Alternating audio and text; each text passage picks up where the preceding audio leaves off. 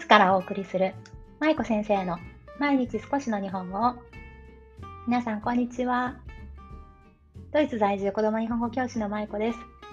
さあ金曜日ですね。あっという間に12月。今日は何日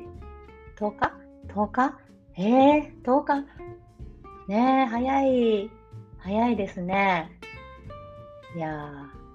終わりますね。2021年。ということで、今日はね、ほっこり会です。毎週金曜日は私がただ話したいだけのテーマだったりとか、今興味があることとか、私個人のことについてね、ちょっとこう知っていただけるような配信をしています。まあ、息抜き会ということでお付き合いいただけたら嬉しいです。さあ、今日はですね、私が使っているサブスクサービスというテーマでお話ししていきたいと思います。どうしてこのテーマでお話ししようと思ったかというと、先日ですね、 Voicy というアプリ、皆さんご存知ですか？ポッドキャストというか、音声配信というか、ラジオというか ね、のアプリなんですけど、そちらの Voicy を聞いていて、私のよく聞いている、えーと、リスナーさんじゃなくてなんだっけ、配信者の方が、あのこのテーマについてね、ちょうどお話しされていたんですね。ワーママハルさんという方なんですけど、その方がね、ちょうどサブスクのサービスの見直しをしましたということで、先日放送されていたので、でそれにちょっと影響を受けて、私も、ああ、このテーマ話してみようかなと思ってお話しすることにしました。皆さんはサブスクのサービス使われていますか？サブスクリプション、月額課金ですね。あの年額の時もありますけど、ね、そのサブスクリプションのサービスなんですが、ちょうどね、その音声配信の Voicy の方を聞いていて、その配信者の方が、月額課金もちゃんと見直していった方がいいよというお話をされていたんですね。で、それで私も毎年このサブスクサービスっていうのは別に年末に限らずちょこちょこ定期的にね、あの見直すようにしています。で今日は私が使っているサブスクのサービスについてご紹介するのと、まあ、どういうふうに今考えているかということをね、ちょっと軽くお話ししていけたらいいなと思います。さあ、私が使っているサブスクリプションのサービスですが、皆さんもね、多分同じものを使っていらっしゃる方結構いらっしゃると思います。さっきね、自分で私今、あの、Excel の表にね、サブスクのサービスいつもまとめているんですね。サービスの名前と金額と登録した日と支払い元、ね、どこのクレジットカードから引き落とされるかとかいった情報をいつも Excel で管理しているんですけど、でそちらの方をね、ざーっと見ていたんですね。そしたら、まあ、いろいろとありましたと。はい。で、あの、少しご紹介すると、まずは、えっ、ー、と、皆さんも多分使ってらっしゃるかな、Amazon プライムですね。こちらは私、ドイツも日本も両方課金しています。Amazon プライムはやっぱりね、私 Amazon で買い物することすごく多いんですよね。で、もう今年だけでも本当かなりの数の、まあ、教材だったり本だったりが多いんですが、そういったものを買っています。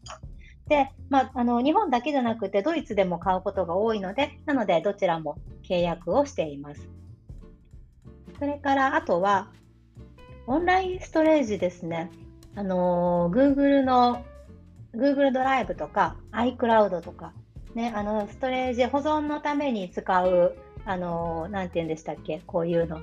あのクラウド、ね、そうクラウドのあの情報量、情報量じゃないあの、保存量を増やすために使っています。私は教育、教育じゃないな、あのレッスンのコンテンツがすごく多いんですよね。毎回スライドを3クラス分作成して、でしかもパワーポイントで作るので、かなりの量があって、ね、あとは、あの、あれですね、保護者の方向けにしているセミナー、日本語子育て講座とか、ああいったセミナーもパワーポイントで作っているので、なのでそちらのあの容量がすごく大きかったりするので、まあ、そういうものがかなりの容量を占めてきて、そして結構いっぱいいっぱいになってたんですね。なので、今は Google ドライブとあと iCloud の方、どちらも少しずつ課金しています。あとはデザインツールですね。これは課金したりしなかったりなんですけど、まあ、デザインのサブスクリプションというか、あのフライヤーを作ったりとか、投稿を作成したりとか、そういうのにさ、あの、課金していた時もありました。今は解約しているかな、ほとんど。うん、そうですね。ただ、Web フォントっていうのを使っていて、Web フォント、Web のフォントですね。まあ、それをあの月額月年額かな？で課金しているものがあります。はい。そんな感じですかね。あ、あとはですね、皆さんも多分使ってらっしゃるかな？Kindle の Unlimited ですね。はい。で、こちら Kindle Unlimited の方は私は毎毎月というわけではなくって、自分が、あ、この本読みたいなっていう本があった時とか、この本ちょっとしばらく読むのに時間かかるなっていう時とかに、ちょっとずっと契約していたりするんですが、忙しくて読めない時とか、あまり読みたい本がない時なんかはね、解約しています。で、また読みたい本が出てきたり、時間ができた時にもう一度契約するという方法をとっています。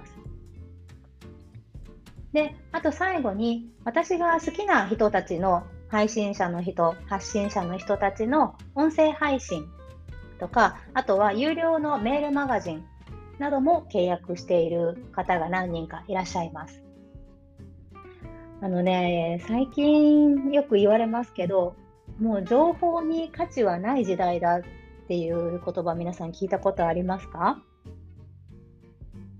今まではその情報自体に価値があったんですが、最近ではみんな SNS とかいろんな媒体を使って自分の情報、情報をどんどんどんどん無料で手軽に発信できる時代になりましたよね。なので、そういった情報自体にはもう価値はなくって、本当に必要なこととか、本当に知りたいこととか、大切なこと、価値があるものっていうのは、どこで発信されているかっていうと、そのさっきお話しした有料の音声配信だったりとか、有料のメールマガジンだったりとか、そういったクローズドのコミュニティの中で発信されていることがすごく多いんですね。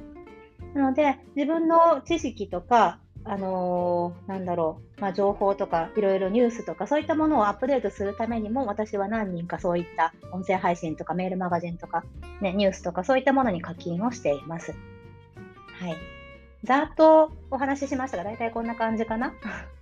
はい。皆さんはいかがですか？